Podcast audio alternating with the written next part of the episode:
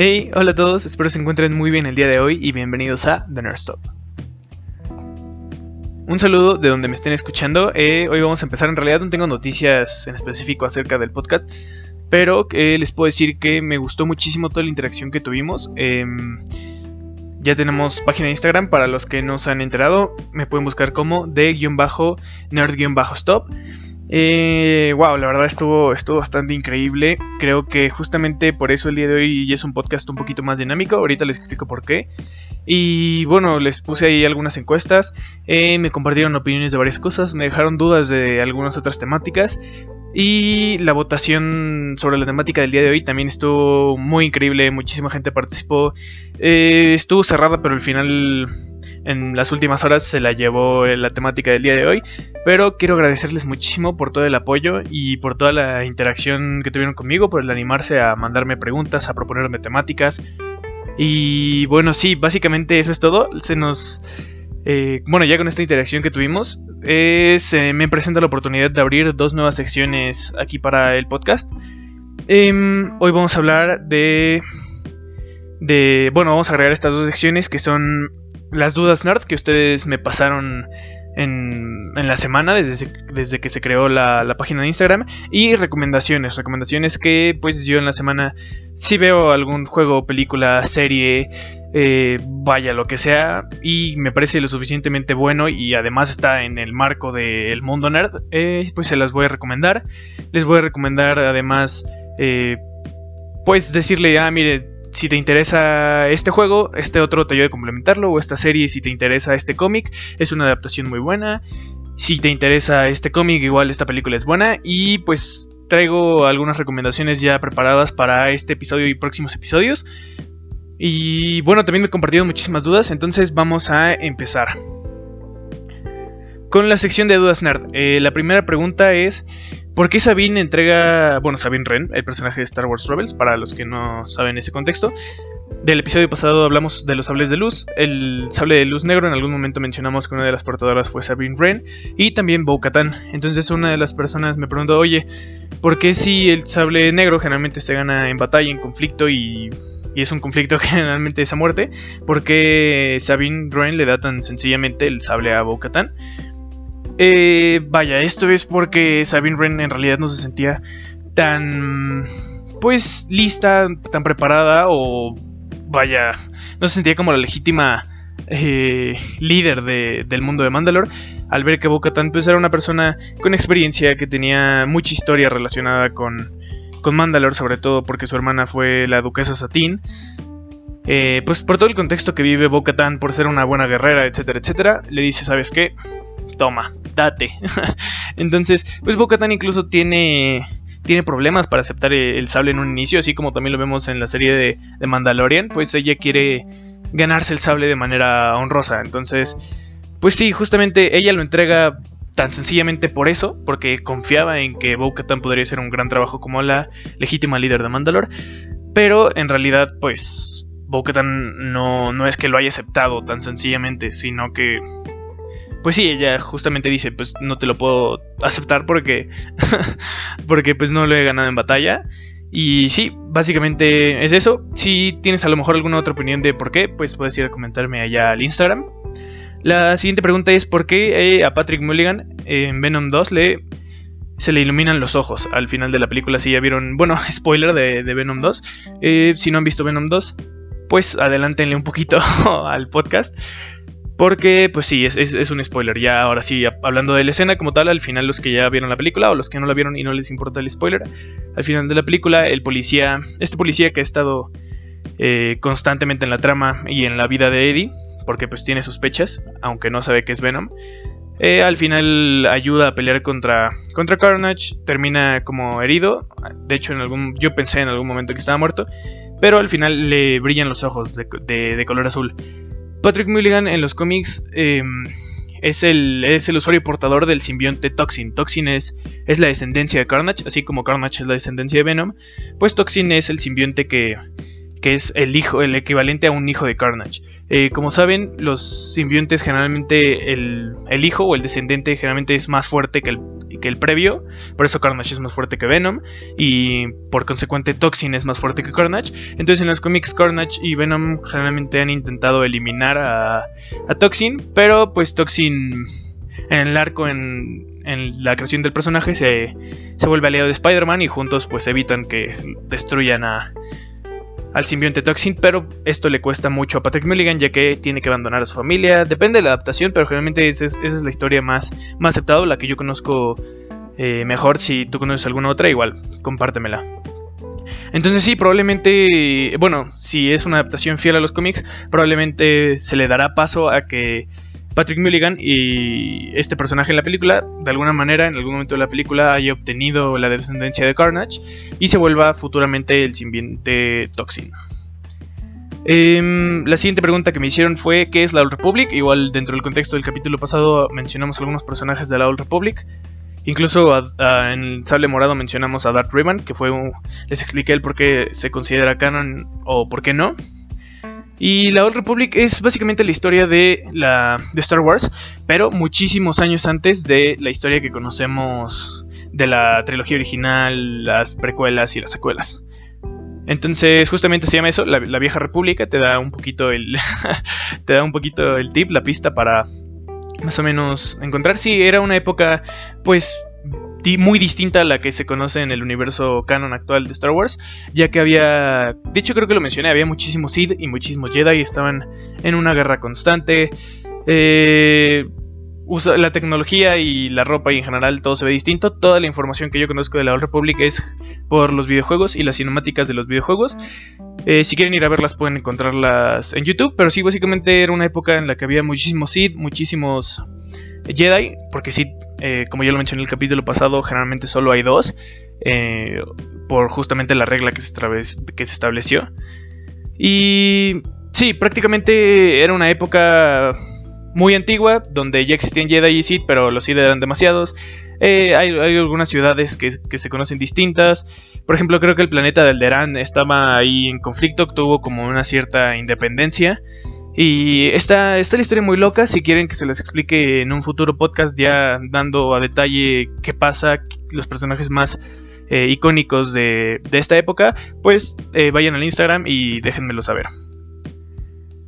Eh, la siguiente pregunta es: ¿Catwoman es buena, mala o ambas? Me parece que esta pregunta me la hicieron dentro del contexto del tráiler de The Batman, que también ahí les puse una pequeña encuesta en el Instagram hace, hace unos días.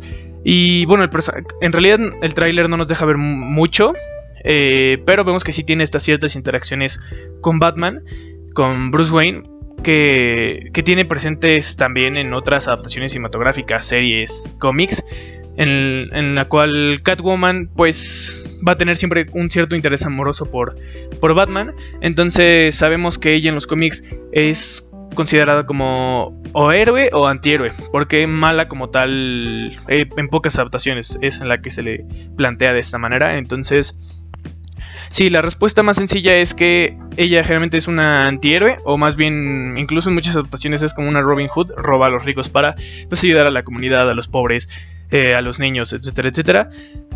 Y pues siempre ha tenido como ese apoyo con Batman, por ejemplo en el videojuego de Injustice, que también fue una de las temáticas propuestas por el capítulo de hoy, que todavía no les voy a decir cuál es.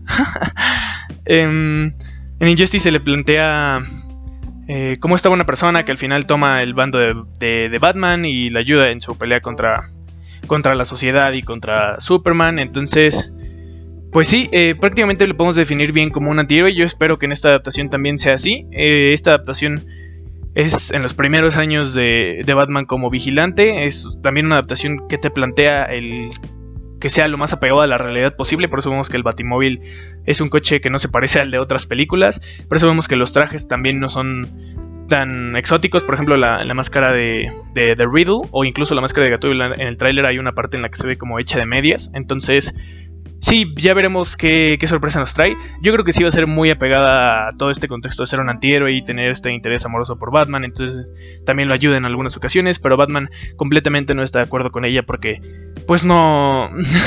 de todas formas, robar es robar, sea para bien o para mal. Y sí, yo creo que esa sería la respuesta más acertada. Y bueno, me parece que eso ya sería todo con las dudas nerd de esta semana. Si tienes alguna duda nerd, eh, estate al pendiente del Instagram. Voy a poner una historia en la cual tú me puedes compartir tus dudas o bien me puedes mandar un mensaje directo de oye, mi duda es esta.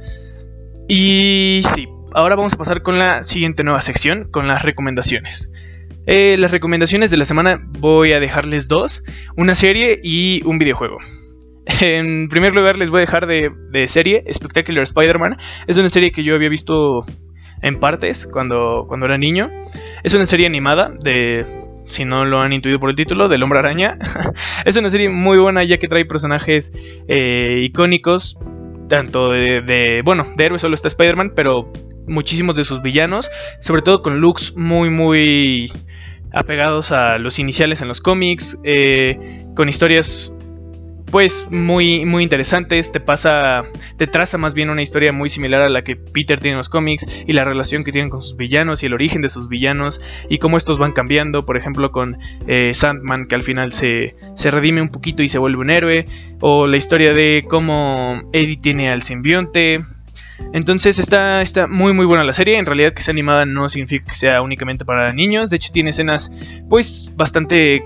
Eh, vaya, maduras, que te ponen a reflexionar algunas cosas, te da perfecto ese panorama de las enseñanzas de Spider-Man y el por qué Spider-Man es necesario y está muy muy buena, se las recomiendo mucho si tienen tiempo libre, los capítulos no son nada largos y de hecho creo que la serie tiene únicamente dos temporadas, eh, de hecho justamente la gente pedía que hubiera una tercera temporada de esta serie, creo que en realidad no habrá, pero vayan a verla, eh, es una serie muy muy buena. Si ya tienen ese antecedente como yo que la vieron partes de, niño, pues definitivamente ya se pueden dar una idea de, lo que es o no. Y si no tienen antecedente, pues es básicamente ver como un Spider-Man de los cómics en, en formato animación. Eh, muy buena la serie y también no es tan larga. Entonces si tienen el tiempo, vayan a verla, se las recomiendo mucho. Y de videojuegos, de videojuegos mi recomendación es el juego de Avengers.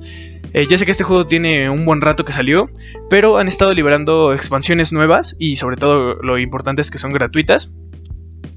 O sea, si ya compras el juego, las expansiones no son como DLCs que te van a costar más, sino que ya vienen incluidas en el, en el juego. Me sorprendió muchísimo que le tiraran tanto hate de este juego en muchísimos lados como YouTube, Twitter y así. Cuando salió inicialmente, me parece que el primer contacto negativo que tuvo este juego es se lanzó el juego y, la primera reacción del público es que no les gustaba nada el diseño de los superhéroes. Que déjenme decirles algo, sinceramente yo creo que es un reto para una compañía diseñar a un personaje como los Avengers, como el Capitán América, como Hulk, como Thor. Hacer un diseño original y distinto porque no es una historia que esté relacionada con el MCU. Y además tener que, decirle al público, ah, mira, esta, esta, es nuestra versión, sabiendo que ellos ya tienen el antecedente de todas las películas de Marvel. Entonces, siento que eh, posteriormente ya cambiaron el diseño y siento que a lo mejor sí mejoró, pero... Wow, o sea, tampoco le podías pedir a la... O sea, de todas formas la gente se iba a enojar, creo yo, ¿saben? Porque pues la gente estaba muy acostumbrada a ver a Tony Stark del MCU, a Capitán América igual, entonces el Capitán América sí puedo decir que a lo mejor no es el mejor de los diseños, pero justamente porque tenemos el antecedente de, Chris Evans como, como el Capitán América y con trajes muy icónicos, entonces vaya, en ese punto defiendo un poquito a, Square Enix, me parece que es la desarrolladora del videojuego, porque es muy difícil dar una entrega de, de un diseño nuevo para un personaje que está tan apegado a otro, a otro diseño que que se nos ofrecen las películas. Entonces, pues sí, fue muy criticado en ese aspecto. Y posteriormente cuando salió, eh, yo lo jugué eh, al inicio, pero bueno, posteriormente ya eh, desinstalé el juego. Y no lo jugué por un rato cuando vi que empezaron a salir las expansiones. hace poco lo acabo de, de jugar. Todavía no lo termino, pero justamente por eso les traigo la recomendación. Está muy muy bueno. Creo que sí tiene algunos problemas como algunos bugs que te pasan, pero rara vez. Creo que se me ha bugueado el juego dos veces nada más. Y el otro problema que le veo es que luego en las animaciones está todo a Full HD y de pronto como que baja la calidad repentinamente cuando va a terminar la animación. Entonces, pues pequeños detalles, pero siento que la jugabilidad es muy muy buena. Eh, a lo mejor la historia es un poquito insistente con que, ah, mira, aquí está Kamala Khan, nuestro nuevo personaje que es mujer y además es es hindú, me parece. Es como decir, ah, sí, somos inclusivos, tienes que eh, juega con ella. porque en muchas misiones se te insiste que no puedes elegir otro personaje, tienes que jugar con ella. A lo mejor es un poquito un punto negativo, pero la verdad es que no es un mal personaje. Eh, definitivamente yo creo que a lo mejor justamente por mi estilo de juego o por lo que yo más aprovecho del juego, elijo algunos otros personajes. Pero no creo que Kamala sea un mal personaje. O sea, si tienes misiones que son únicamente de ella, no dices, ah, no, no la quiero jugar, mejor tráigame otro. Al final la juegas y te la pasas bien. Entonces, eh, creo que dentro de la historia principal no es mala. No sé por qué le tiraron tanto hate al inicio. A lo mejor justamente porque es, difícil rivalizar con la versión de todos estos héroes en el MCU, pero definitivamente la historia principal no es mala y creo que ahorita con las expansiones el juego subió muchísimo, muchísimo nivel. Eh, me parece que las expansiones ahorita son de Kate Bishop y Hawkeye y había una. Ah, pero claro, ¿cómo se va a olvidar la de Black Panther? Es la que estoy terminando ahorita, que es la última. Eh, Kate Bishop, eh, creo que lo, hicieron muy, muy bien. La bufearon un poquito por el bien de la trama. Le dieron poderes que no tenía. Que es el teleport. Pero lo supieron adaptar muy, muy bien para un videojuego. Es mi personaje favorito hasta ahorita. Y, y, las expansiones tienen una muy buena historia. No les quiero spoilear nada por si, si quieren animar a jugarlo. Pero Kate Bishop eh, te explican un poquito de, este personaje y además es un, es un personaje que no vemos mm, para nada en, en, el MCU y mucho menos en videojuegos. Entonces ya con la serie que va a entrar de Hawkeye creo que es eh, pues una buena ventana de oportunidad para conocer un poquito al personaje y para eh, ver la relación que tiene con Hawkeye, que es su mentor. Entonces creo que la expansión de Case Bishop es muy buena. Eh, la de Hawkeye todavía mejor porque pues habla un poquito sobre estos viajes en el tiempo de los Vengadores. Eh, nos muestra el personaje de Maestro que es Hulk eh, pues anciano y ya con un poquito de la mente tocada, ya no es un héroe como tal. Y ahorita estoy jugando la, de Wakanda, que déjenme decirles de lo que vengo diciendo de los diseños de personaje. Wow, el diseño de, de todo Wakanda. Creo que el diseño que vimos en el MCU es muy bueno, cómo adaptan toda la tecnología y cómo la juntan con todas las tradiciones y lo cultural de, este país ficticio. Y además el diseño de, de, Black Panther del MCU es buenísimo. Pero aún así yo creo que Square Enix hizo lo imposible, rivalizó el diseño del MCU se siente como un Black Panther distinto, pero al nivel de, lo que vimos en el, en el, MCU, porque como ya les dije, las historias de este juego no están nada relacionadas con el universo cinematográfico de Marvel. Entonces, wow, yo creo que es me encantó muchísimo cómo adaptaron el personaje de Black Panther. Además, se nos muestra un Black Panther no solo en el diseño, sino en personalidad y en historia un poquito distinto al Black Panther de Chadwick Boseman del MCU. Entonces, si tienen la oportunidad de jugarlo, creo que está muy, muy bueno el juego. Se lo van a pasar muy, muy bien. Las expansiones no son tan largas como la historia principal, por obvias razones, pero creo que le agregan muchísimo al juego.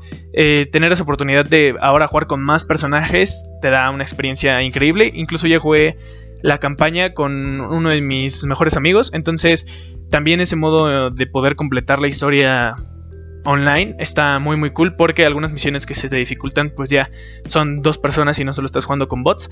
Entonces, sí, definitivamente yo sí les recomiendo el juego. No se dejen llevar de primera mano por todo el hate que le cayó al inicio al juego. Ahorita ya subió mucho a nivel con las expansiones. Ya mejoraron muchísimas cosas. La jugabilidad es muy muy buena con Kate Bishop, con Black Panther, con Hawkeye, los nuevos personajes. Y sí, vayan a dar una oportunidad. Creo que hace poco estaba en descuento en la tienda de Xbox y también en Steam. Si siguen descuento, pues pueden ir a aprovechar y comprarlo. Y si no, pues definitivamente yo creo que valdría la pena comprar un juego de este tipo, sin importar tanto que ya no esté en descuento. Y ahora sí, vamos a pasar con la temática del día de hoy. sinceramente me di cuenta que a todos ustedes les gusta muchísimo la polémica, les gusta que se dividan las amistades, porque eh, como les dije al final, eh, los dos temas más votados fueron la explicación de las distintas corporaciones de de linternas en DC Comics. Esas las voy a proponer también de temática para la siguiente votación. O si ustedes prefieren de una vez la como establecemos para el siguiente episodio.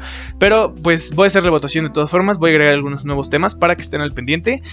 Y, en primer lugar eh, se la llevó eh, Civil War. ¿Quién tiene la razón en Civil War? Tanto cómic como película.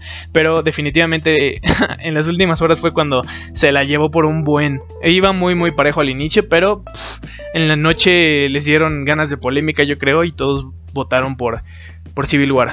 Entonces, sí, me parece que es un tema fuerte. Sabía yo que iba a tener cierta preferencia a lo mejor. Y pues de una vez vamos a hablar de ello. Vamos a empezar eh, sobre todo con el cómic. Para, o sea, el cómic siento que es mejor adaptación porque pues está, tiene más personajes, está más grotesco algunas cosas. Entonces, una vez explicando bien el cómic, vamos a, pasar a la película que es posterior e inspirada en el cómic para pues crear un mejor contexto ¿no? de, de la película. Les voy a explicar un poquito también la historia para justamente ya después decirles los argumentos de por qué creo yo que este personaje tiene razón y por qué este otro no tanto. Entonces, eh, resumen, resumen rápido, Civil War eh, nos narra la historia de un conflicto entre dos bandos. El primer bando es el de Iron Man, em, que se encuentra a favor de un acta. Ahorita les explico bien qué es esta acta. Y el segundo bando es el del Capitán América, que lidera la rebelión. La rebelión en contra de, de esta acta.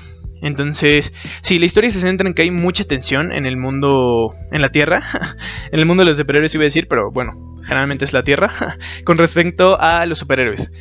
Em, mucha tensión porque me parece que cómics antes de que saliera este, por ejemplo, en, eh, esa línea temporal de los cómics, Hulk había destruido Vegas, eh, muchos superhéroes estaban como causando muchos daños al salvar a o al combatir villanos mientras salvaban personas. Entonces, eh, la historia de Civil War empieza con un reality show de un equipo de superhéroes que se llamaba New Warriors, que son superhéroes como jóvenes.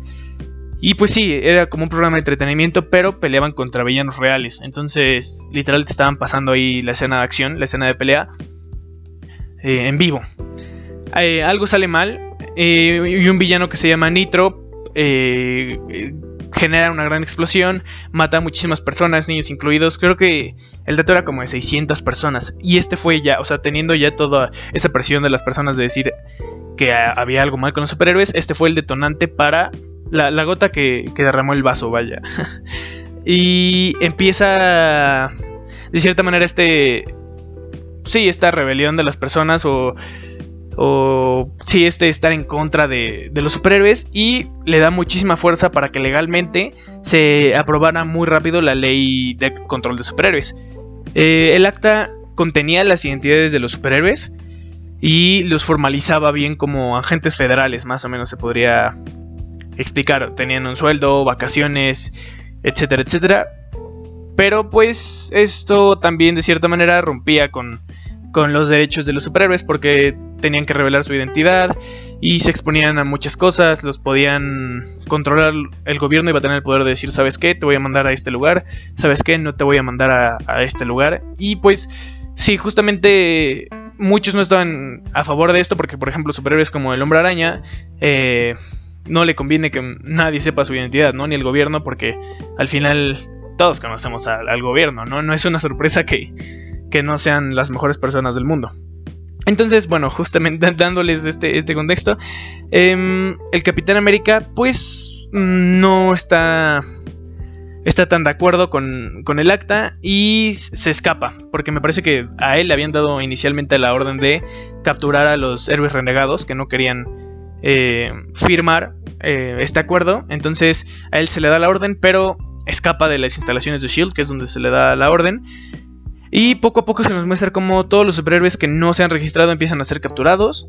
Eh, Tony Stark, por su parte, pues sí está de acuerdo con esta, con esta ley. Convence a Peter Parker, porque en los cómics, pues Iron Man es un superhéroe con bastante estatus. Entonces, siendo Peter Parker, pues eh, uno de sus ídolos, eh, es convencido y un poco manipulado para que éste revele su identidad. Y ese es como uno de los puntos más fuertes de la historia, que Peter Parker le enseña al mundo que es él. y bueno, así va avanzando un poco la trama. el Capitán América empieza a liberar a muchísimos héroes que son capturados. Entonces ambos bandos ya empiezan a tener conflicto porque Capitán América está reclutando eh, superhéroes renegados y que están de acuerdo con no creo que nos deberían controlar de esta manera. Y por otro lado, Tony Stark y muchos superhéroes que estaban de acuerdo con este con esta acta eh, pues justamente tenían el deber entonces de capturar a sus compañeros, a los mismos héroes. En algún punto de la historia estos dos bandos se encuentran. Em, Iron Man tenía planeado tenderles una trampa. El Cap al final también tiene un contraplan que es como así, fingir que estoy de acuerdo. Usa un dispositivo para, para como deshabilitar o anular eh, la función, las funciones del traje de Tony Stark. Pero desafortunadamente no es tan efectivo. Entonces eh, empiezan empiezan los golpes. Al Cap le va muy muy mal en esta pelea. Tony Stark le estaba dando en toda su mandarina. Posteriormente en la pelea aparece Thor, que eh, vaya es muy, muy sorpresivo porque contexto rápido se suponía, no les voy a explicar tan a detalle, se suponía que en, esta, en este punto de la historia Thor estaba muerto. Entonces aparece Thor, pero se está comportando muy raro, es muy violento y llega al punto de matar a Bill Foster, que en ese momento era el segundo Goliath. Entonces, la mujer invisible que era parte del bando de Iron Man, justamente porque Reed Richards, su esposo, pues está de acuerdo con la iniciativa, eh, ella dice, ¿sabes qué? Si tú estás de acuerdo, yo también estoy de acuerdo. Y todos los cuatro fantásticos estaban apoyando ese lado, bueno, por ese lado a Tony Stark. Pero la mujer invisible ve que esto está saliendo mucho de control, que eh, Tony Stark está cayendo un poquito bajo, está llegando demasiado lejos y ayuda a la rebelión a escapar. Posteriormente se nos muestra en historia que Thor era un androide construido por Tony, Hank Pym y Reed Richards. Eh, y pues sí, eso fue un poquito de movimiento sucio, ya que estaban como fingiendo que Thor estaba de su lado para que otros héroes y las personas dijeran, ah, este es como el bando bueno, ¿no? Eh, pero bueno, eh, después en la historia se nos muestra un poquito cómo Tony Stark está cayendo un poquito más bajo, está permitiendo que se enlisten los Thunderbolts y distintos villanos en su bando. Y después de la pelea que hubo con la muerte de Bill Foster y con el Thor, eh, Android y todo eso, hay muchísimos cambios de bando, pero el más significativo es el de Spider-Man. Spider-Man al revelar su identidad enfrenta muchas consecuencias y posteriormente se da cuenta de que Tony solo lo está usando, lo está usando como un símbolo para que más superhéroes unieran a la causa y en realidad no le importaba tanto la vida de Peter ni de Spider-Man. Entonces se enfrenta a Tony Stark, pero al ver que no puede vencerlo, huye y en el momento de huir se encuentra con sus peores villanos, que ya sabían quién era este personaje, le están dando la madrice de su vida, entonces Punisher, que está del lado del Capitán América, en algún punto lo salva y lo lleva con ellos. Entonces Spider-Man a partir de ahora está del lado de Capitán América, lo cual es un cambio muy significativo, justo por todo lo que representa Spider-Man, por todos sus ideales. Eh, pues que ahora se pase del lado del Capitán América es, un cambio brusco para la trama. Em, posteriormente se nos muestra que hay una prisión en la cual están encerrando a todos los héroes que no estaban de acuerdo con registrarse. Pero pues era una prisión en un universo, en un universo perdón, alterno que había descubierto Reed Richards. Y lamentablemente estaban viviendo en condiciones casi inhumanas. Entonces el Cap y su equipo eh, deciden liberar a los prisioneros llegan a la prisión, pero se encuentran con el con el equipo de Iron Man. Entonces se da una gran batalla, en algún momento se teletransportan todos a la ciudad. El Cap ahora sí le está dando en toda su mandarina a Tony Stark, no como en la primera pelea. Em, Tony ya estaba más que derrotado, pero el Cap lo sigue golpeando. Entonces, al final, al verse rodeado de muchísimas personas, así civiles, civiles intentaron detenerlo se había causado muchísima destrucción en la ciudad por la pelea, porque en el universo de Marvel son muchísimos superhéroes, en los cómics, no tanto como en las películas que fueron pocas personas. Aquí sí eran muchas personas con muchos superpoderes, entonces estaban causando muchísima destrucción. Y el Cap eh, pues se está dando cuenta de esto, entonces dice, ¿sabes qué? Eh, me voy a rendir justamente solo para que la guerra termine, porque sabemos que él ya tenía como la ventaja en la pelea, entonces decide que termine la guerra y se puede decir, entre comillas, que gana, gana Iron Man. Pero ahorita voy a explicar un poquito el por qué creo yo. Creo que como, como lo he estado narrando, se ve que tengo cierta inclinación al Capitán América, pero meramente así es la historia, chavos. No les puedo estar eh, glorificando a Iron Man cuando en realidad se porta terriblemente. También vemos un poquito el lado oscuro del Cap, pero Tony se pasó mucho lanza en el cómic. Entonces sí, yo tengo, yo estoy muy muy inclinado eh, en el cómic a que el Capitán América tenía la razón. En, los cómics yo soy Team Cap. Pero vamos a hablar rapidísimo de las consecuencias que esto tuvo y ya eh, va a aterrizar un poquito más mi idea. Como consecuencias, eh, algunos de ustedes ya sabrán, algunos no, el Capitán América después de Civil War es apresado y justamente cuando se le estaba transportando después de su juicio es asesinado públicamente. Entonces el Cap muere. Por otro lado, eh, Tony le va increíblemente bien, se vuelve el nuevo director de Shield. Y, por ejemplo, para otro personaje importante en esta historia, Spidey eh, tiene muchísimas consecuencias por revelar su identidad. Eh, ya como dato extra, le disparan a la tía May. Toda la gente, todos sus villanos lo quieren atacar y tiene que llegar a hacer un pacto con Mephisto, pero ese va a ser un tema para otro podcast. Entonces, creo que sí se ve el lado oscuro de todos los superhéroes, sobre todo del Cap y Iron Man, que es en los cuales se centra la historia. Pero al final el Cap siempre está luchando por la libertad, porque sabía que esto al final, quieras o no, interfiere con, con los derechos de los superhéroes. Y el que mm, los villanos vayan a tener la libertad de actuar cuando quieran, donde quieran, como sea, teniendo las habilidades que tienen los héroes, pero con esa libertad. Al final que el gobierno tenga esa responsabilidad de decir en qué momento responde y en qué no, pues sí puede afectar bien como la misión de los superhéroes.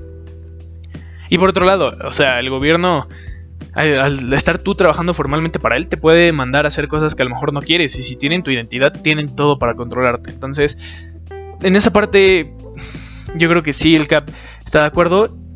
Bueno, estoy de acuerdo con el CAP y estaba en lo correcto. Y además, eh, pues justo muestra él, sabes que ella muchísimas eh, personas murieron, estamos causando muchísima destrucción, voy a detener esta pelea, ya no me importa quién gana o quién pierda, al final lo que importa es mantener a todos seguros y no lo estamos logrando. Entonces él es el que cede para que se dé el fin del conflicto. Si el Cap quería, pudo haber incluso hasta matado a Tony Stark porque ya lo tenía a su merced y su bando estaba ganando por muchísimo ya con todos los prisioneros liberados y saliendo a la luz varias cosas como el Thor androide, como que se estaban reclutando villanos. Entonces yo creo que el Cap siempre muestra que al final está un paso adelante en moralmente hablando que Tony Stark entonces, sí, yo por eso soy Team Cap. Además, Tony en esta historia, pues, eh, ya sabemos que Tony en los cómics no es como la mejor persona del mundo, tuvo muchísimos problemas de alcoholismo por mucho tiempo y todo. De hecho, hasta hay un, un cómic de Deadpool haciéndole burla a esto.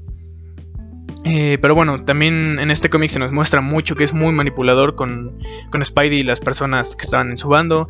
Es muy competitivo, al final eh, Tony quería ganar y no le importaba utilizar los medios que fueran necesarios, como causar la muerte de Bill Foster con este androide de Thor, cómo reclutar villanos, cómo encerrar a las personas, bueno, a los superhéroes en condiciones inhumanas.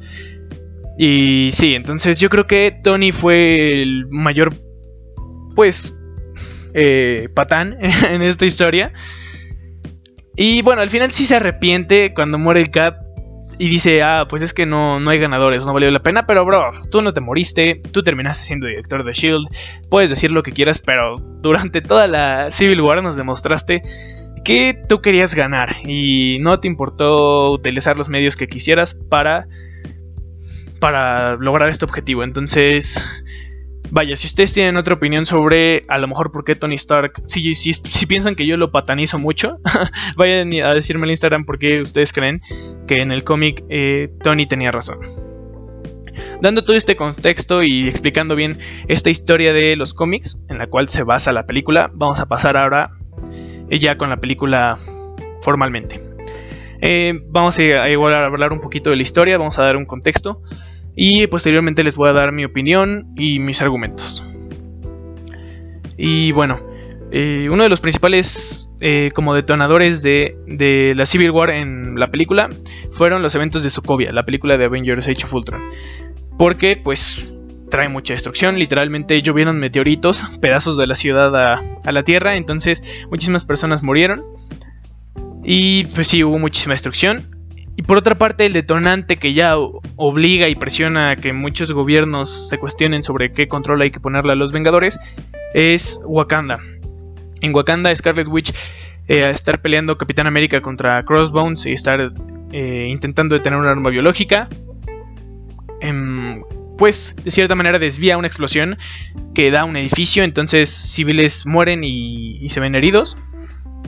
Entonces se les dan formalmente los acuerdos de Sokovia a los Vengadores que los volverán superhéroes al servicio del Estado y específicamente más del General Ross. El General Ross es un personaje que ya vimos en las películas de Hulk, que en los cómics posteriormente se vuelve Red Hulk, pero bueno, eso ya es otra historia. Nada más como para darles un poquito del contexto. Entonces, por su parte, eh, Tony se está sintiendo como culpable. Eh, aparecen varias escenas en la película en la cual eh, personas le dicen, oye, ¿por qué no, no, salvaste a esta persona? ¿Por qué hicieron esto? Este es mi hijo, murió, etcétera, etcétera. Entonces tiene este sentimiento de culpabilidad. Y pues por eso está de acuerdo con firmar eh, los acuerdos de Sokovia. El Capitán América, por otra parte, pues tiene una postura de saber que hizo un bien y que sí murieron algunas personas, pero no, no, no puede salvarlos a todos, sobre todo en un trabajo como el que tienen los Vengadores. Entonces, vaya, em, creo que incluso él plantea esta, esta pregunta en la película de ¿qué tal si queremos ir a algún lugar y no nos dejan? ¿O qué tal si nos mandan a un lugar al que no queremos ir? Lo que ya les explicaba un poquito yo, pero en el contexto del cómic. Pero sí, básicamente él está en, esa, en esa postura. A toda esta ecuación se le agrega el capitán Simo, que quiere venganza por la muerte de su familia en Sokovia, y Bucky. Bucky que pues quiere un poquito de redención, quiere tener una vida normal fuera de, de ser el soldado del invierno porque como vimos en las películas previas, eh, Hydra lo utilizó mucho tiempo, le lavó el cerebro, entonces ahorita ya está libre después de esa película, pero no tiene recuerdos de, muchas cosas, pero pues sabe que no quiere seguir siendo utilizado de esta manera.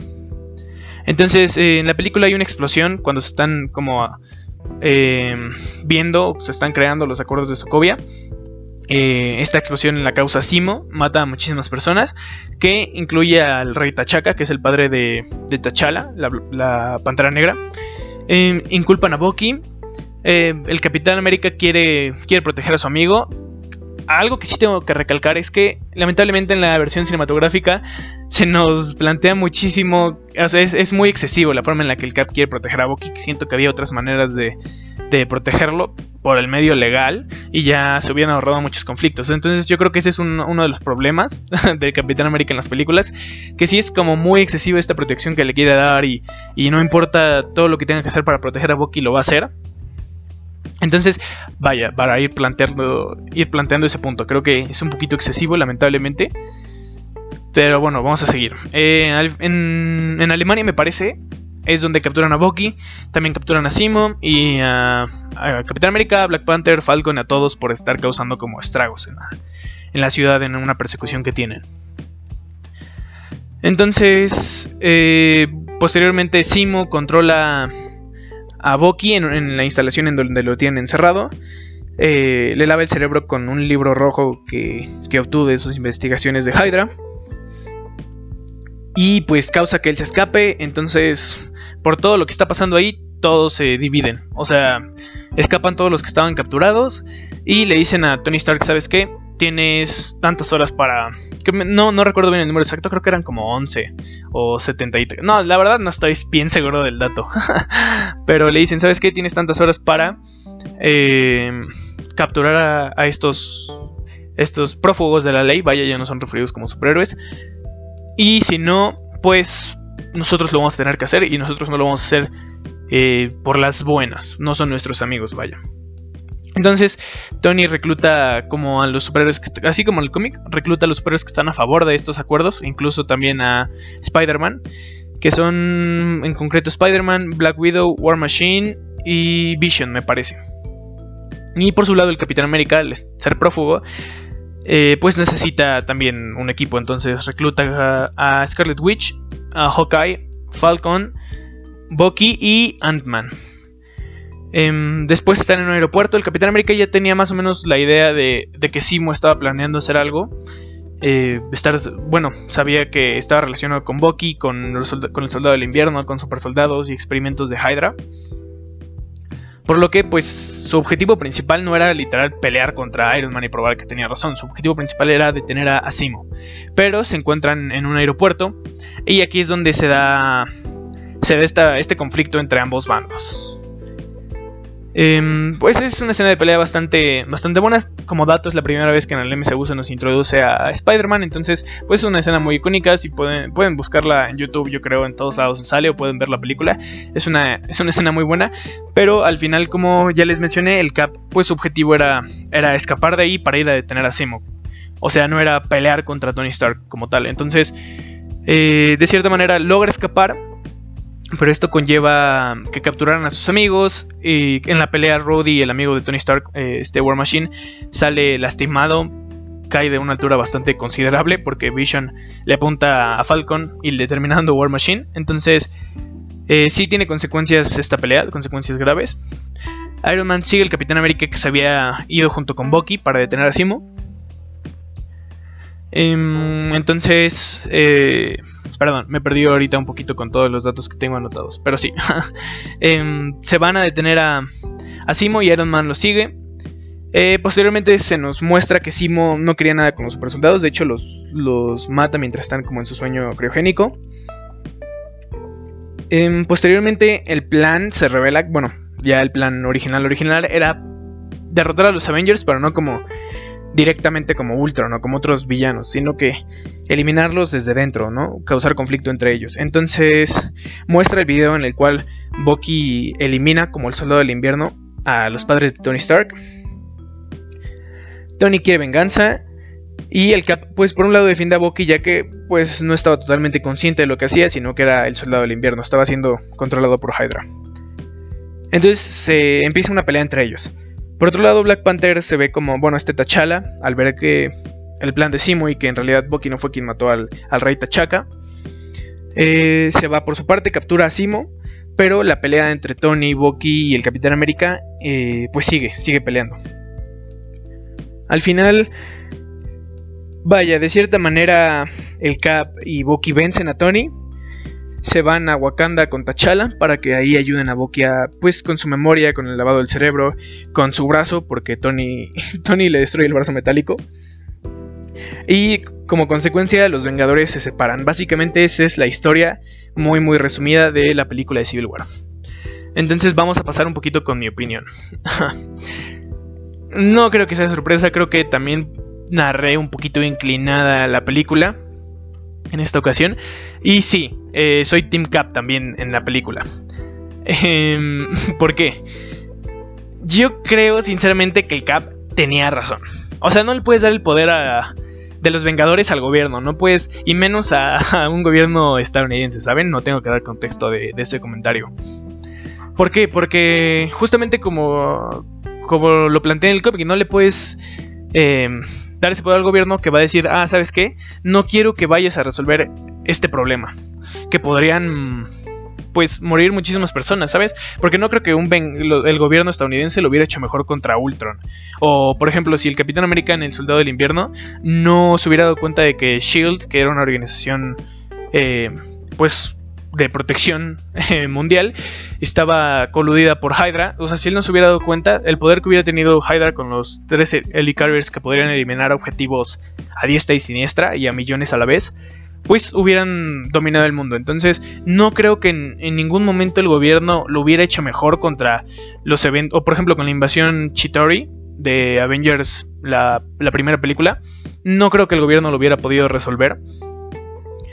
Entonces, yo creo que los superhéroes sí son necesarios y el control no se lo puedes dar a, una organización gubernamental. Porque justamente también tienen el poder de, de, mandarte a un lugar donde tú no quieras, a una guerra, a un conflicto que tiene más intereses políticos y económicos que, que de libertad o de ayudar al, débil. Entonces, definitivamente yo creo que no se debían de, de firmar en la película los acuerdos. Eh, justamente por, todo esto, yo creo que el Capitán América tenía razón en que no se deberían de firmar. Eh, siento que, por un lado, sí, eh, el Cap tenía razón, pero como ya lo dije mientras narraba un poquito la historia, se ven muy nublado a veces el juicio del Capitán América o se ven muy nubladas sus intenciones. Creo que pudieron haberlo explicado mucho mejor y todo el mundo sería Team Capitán América porque no encuentro aquí un contexto en el que Iron Man tenga razón. Entonces, em, yo creo que todo esto se ve muy nublado por Bucky. Porque sí son amigos de toda la vida y sí son muy importantes para el otro, tanto en la película como en los cómics. Pero sí, pues, le, suman muchísimas cosas que a lo mejor podrían ahorrarse. O podrían eh, darse de distinta manera. Entonces, yo creo que ese es como el argumento más He usado por los que son Team Iron Man de decir, ah, no, pero es que eh, Capitán América y su novio, esto. Ah, no, es que eh, este Capitán América es un traidor porque era amigo de Tony y, está con Bucky. Cosas así. Entonces, yo creo que sí está medio. Pues no se resolvió de la mejor manera todo lo de Bucky en la película. Pero hablando de los acuerdos de Sokovia únicamente, el Capitán América tenía toda la razón. O sea, sí se equivocó, sí se pudo haber equivocado con esto de no decirle a Tony quién mató a sus padres o no. Pero esto al final no, no tenía consecuencias para el acuerdo de Sokovia. Al final la historia de, lo que está pasando con Bucky y el acuerdo de Sokovia son dos. O sea, Bucky no es el causante de que se firmen y, y viceversa. Al final no tienen relación una con otra. Sí son dos, dos cosas de conflicto en la película Pero una cosa es independiente de la otra. Entonces sí, el Capitán América podrá hacer muchas cosas. De hecho, hace poco compartí un meme del Team Iron Man. y, un, y un amigo me comentó, ah, sí, el Cap es gay. Y yo, o sea, tal vez, pero pero sigue teniendo razón, ¿no? sí, sí está como muy, muy alzada esta relación que tiene con, con James Buchanan Barnes. Pero eso no, no quita que tenga razón. O sea, yo si hubiera sido el director de la película, claro que como, como Marvel compañía no puedes no puedes decir ah este personaje es mejor que este otro porque al final tienes fans de ambos bandos entonces justamente yo creo que todo esto que se construyó alrededor de ambos personajes, de en qué tienen razón y en qué no, pues fue para no darle más peso a ninguno de los dos. Y no decir como conclusión, ah, mira, él tenía razón. Justamente eso se nos queda a nosotros como fans. Pero vaya, yo creo que es el único argumento que tienen contra el Cap. El, el que se haya alzado tanto su relación con Bucky y el que le interese tanto a Bucky. Pero hablando de los acuerdos de Sokovia, como ya les dije, y por, y por los motivos que ya les dije, yo creo que definitivamente no no, no tiene razón Tony, ¿saben? O sea, no creo que alguien encuentre un, mejor argumento, pero si quieren, si tienen alguno que me pueda convencer o que crean que Tony tenía razón, en los pues, pues vayan al Instagram y ahí déjenmelo, pero definitivamente yo soy Team Cap. Espero entiendan mis puntos de vista, mis argumentos, pero sí, yo soy Team Cap. Hablando ya de un tema todavía más polémico en términos de fuerza, de combate cuerpo a cuerpo, eh, la verdad no se, me, no se me hace tan válido el argumento de, que la pelea no fue justa cuando Bucky y el Capitán América pelean contra Tony. Porque al final el que derrota totalmente a Tony Stark es el Capitán América solo. A Bucky en algún momento lo sacan de combate y, y se queda ahí tirado.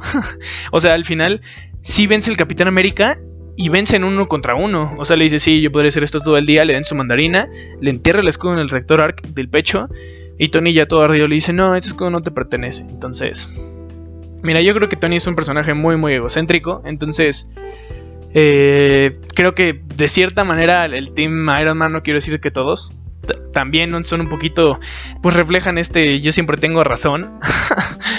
Entonces, en términos físicos, y yo creo que sí. El Cap levantó ya en Endgame el, el Mjolnir. O sea, sí, Tony salvó a todo el mundo y se le agradece con las gemas y dio su vida. Pero el, el martillo de Thor por cuestiones de, de, moralidad. O sea, eres una increíble persona, ¿no? Cualquiera puede levantar el martillo de Thor, tienes que ser digno para ello. Entonces, yo creo que la pelea a lo mejor sí no fue justa al inicio, pero vamos, al final cada quien tenía su bando. Si Tony Stark hubiera llevado a, a War Machine o a Vision o así, entre los dos le iban a, tundir al Cap. O sea, al, final no, no, es argumento. al final, si hubiera sido dos contra uno del lado de Iron Man, no creo que a los fans de, de Iron Man dijeran, ah, no, es que no es justo, me voy a pasar de lo del Cap.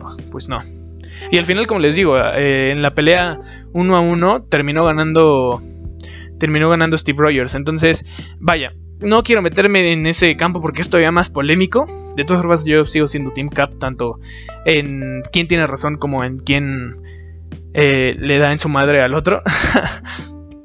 Pero eh, sí, básicamente yo creo que soy Team Cap en ambos. Ya les di mis puntos de vista. Si quieren compartirme su opinión, si tienen algún argumento de oye, no, aquí estás mal porque esto, oye, en los cómics a lo mejor te faltó mencionar esto, de la película también a lo mejor esto, pues pueden ir a mi Instagram, como ya se los mencioné al principio, pueden buscarme como de-nerd-stop.